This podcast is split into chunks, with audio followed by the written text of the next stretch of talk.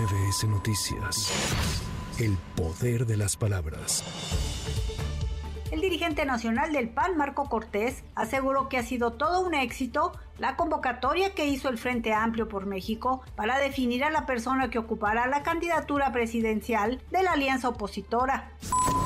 Las dirigencias de Morena, PT y Partido Verde impugnaron el acuerdo del INE que declaró procedente la conformación del Frente Amplio por México bajo el argumento de que el acuerdo viola el principio de legalidad, toda vez que la autoridad electoral no verificó que en 2017 se aprobó el registro del Frente Ciudadano por México, conformado por el PAN, PRD y Movimiento Ciudadano, y que está vigente hasta diciembre de 2024.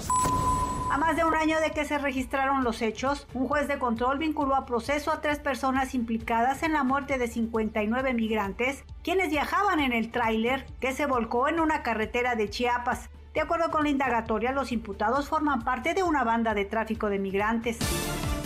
Luego de las reuniones entre el presidente López Obrador y la asesora de Seguridad Nacional de la Casa Blanca, Estados Unidos se comprometió a aceptar peticiones de asilo de migrantes de Cuba, Haití, Nicaragua y Venezuela que están en México, anunció el asesor de Seguridad Nacional de la Casa Blanca, Jake Sullivan.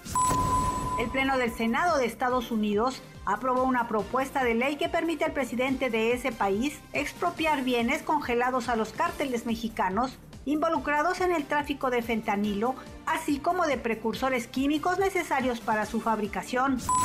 Para MBS Noticias, Lourdes González. MBS Noticias. El poder de las palabras.